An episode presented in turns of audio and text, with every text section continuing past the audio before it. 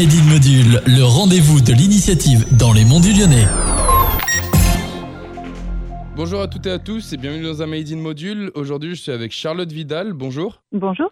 Alors, vous êtes la directrice et la copropriétaire aussi du parc de Courzieux. Alors, est-ce que vous pouvez me raconter l'historique euh, de création du parc de Courzieux? Alors, c'est une très belle histoire, une histoire de famille. Euh, c'est nos parents, mon père et mon oncle, en fait, il y a quelques années, on va dire 40 ans même, qui ont décidé qu'il euh, y en avait assez, que les enfants connaissent uniquement les lions, les girafes dans les parcs, et ont décidé de faire connaître des animaux qui sont un petit peu moins bien connus, comme le loup, comme les rapaces, qui sont parfois mal aimés, et qui ont décidé donc de monter un parc euh, dans les monts du Lyonnais. Et cette belle aventure a duré 40 ans et nous, ça fait une dizaine d'années que nous avons repris l'activité avec euh, mon cousin en gardant, en s'inscrivant vraiment dans les traces de nos parents, qui est la volonté vraiment d'informer euh, le public, le grand public et en particulier les enfants sur ce qu'est un animal et sur ce qu'est la nature et rétablir un peu des, vérités sur, sur certains animaux qui sont mal compris, D'où viennent les animaux que vous avez dans le parc? Animaux viennent de, viennent de parcs zoologiques ou viennent euh, d'élevage.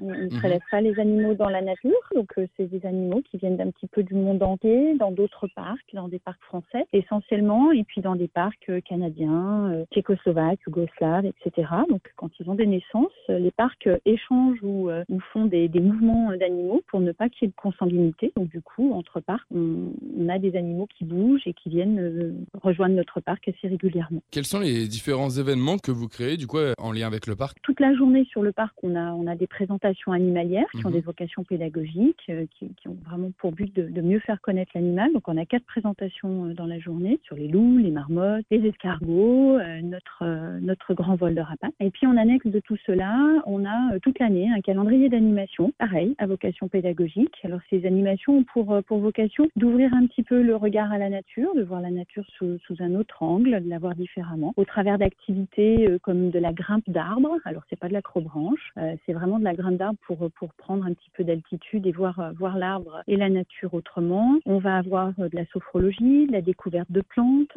de la, découverte des vertus des plantes, des vertus culinaires, mais des vertus également de teinture, d'impression. on va avoir des balades en trottinette. toutes ces activités viennent jalonner notre, notre saison. Elles se font quasiment toutes gratuitement. on n'en a qu'une seule qui est, qui est payante, qui est une nuit au parc, nuit à la belle étoile. Alors ça c'est génial en hamac euh, dans des arbres et on passe la nuit au plus près euh, de, la forêt. Et du coup, sur, euh, sur quelle plateforme on peut suivre les actualités du parc? Alors vous avez sur notre site internet, donc parc-de-courzieux.fr, vous avez toutes les activités qui sont dans notre rubrique événements, voilà, ainsi que tout le programme. Bien, merci beaucoup en tout cas d'avoir accepté l'interview et je vous souhaite vraiment du positif pour la suite. Avec plaisir et je vous dis à très bientôt sur le parc.